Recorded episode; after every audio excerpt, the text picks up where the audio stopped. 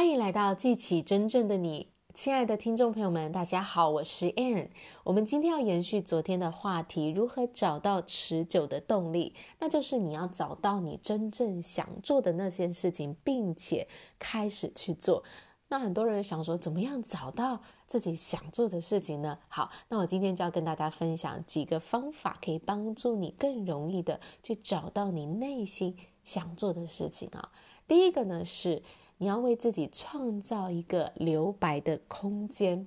我当年呢，在这个读书的时候，读到大学啊，变得非常闷啊，对什么事情都不感兴趣，都没有动力了。后来呢，有人建议我休学，像休学这样的一个选择呢，它就是一个留白的一个空档，让你人生当中有一年的时间，你就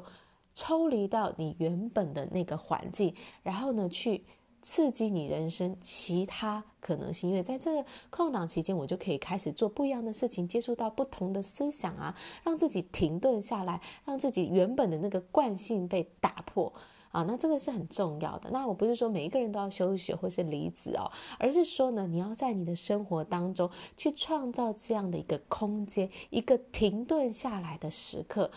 转换到一个不同的情境里面。可能是做不一样的活动，或是跟不同的人去接触，啊，就是让自己跳脱到原本的那个环境啊啊，可以是暂时的啊，一个短暂的时间，那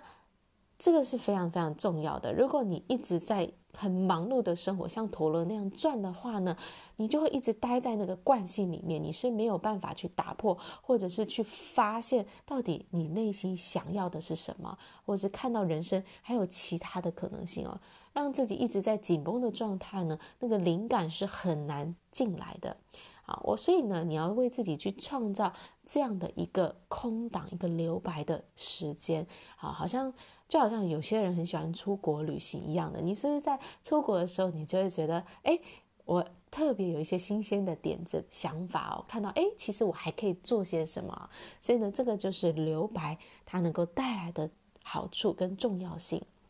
好，再来呢，第二个呢是你要找到导师，这个导师可以是真的人、真的教练，那也可以是你在看的一本书里面的啊、一些的。啊、对你的启发啊，它带给你了不同层次的思维啊，可以是一个更宽广的视视野，是你原来没有想到过的世界啊，或者是你看一部电影啊，快看，或者是你在网络上去 follow 一个人啊，总之呢，你要找到一个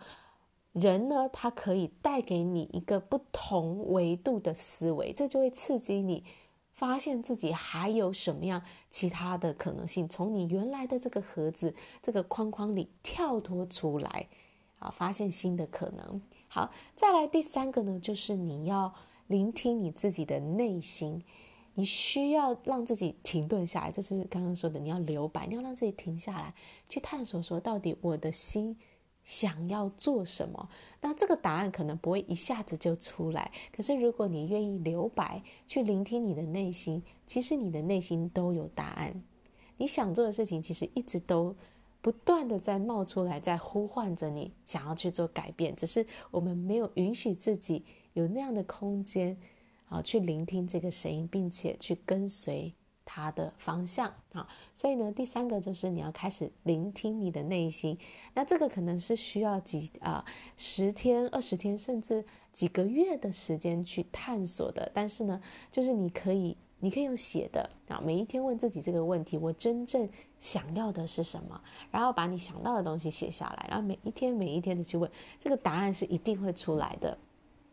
好，再来第四个呢，就是你刚刚你已经听见你内心想要什么，你已经有灵感出现的时候，你就要立刻的去执行。啊，我们很多人呢，就是其实我们有想法出来，但是我们都马上给他拒绝掉，觉得不可能，觉得这太困难了。如果你一直拒绝掉你内心的声音、你的灵感的话，你就听不到它了。然后呢，你就会继续。啊、待在你原本那个惯性里面，然后觉得好像也没有什么事情可以做，但事实上不是的，是你在你灵感出现的时候，哎，我可能想要做什么，我这个这个点子不错，我想去试试看，你就先去试，做一个小小的尝试，让自己行动起来，臣服于这样的一个灵感，这个你内心所指引你的方向，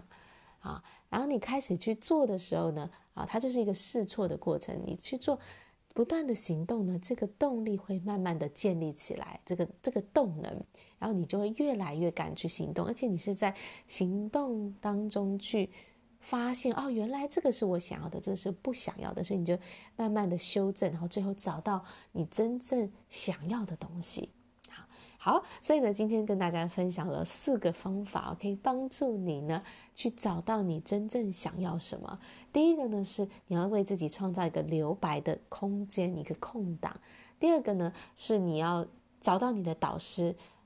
让自己拥有更高维度的思维。第三个呢是你要聆听你的内心的声音。第四个呢就是你要开始去执行你心中的灵感。好啦，那如果呢，你想要更具体的怎么样去找到你的热情的话，我们有一本小小的电子书要送给大家，找到你的热情，里面呢会带着你一步一步的去发掘你内心的热情，还要给予你行动的建议。想要这本小书的人呢，欢迎你加入我们的赖官方好友，就可以领取免费的电子书。那链接呢都放在这个下方 description 的地方，那大家赶快加我们好友哦。好，今天的分享就到这里，感谢大家的收听，我们下一集见，拜拜。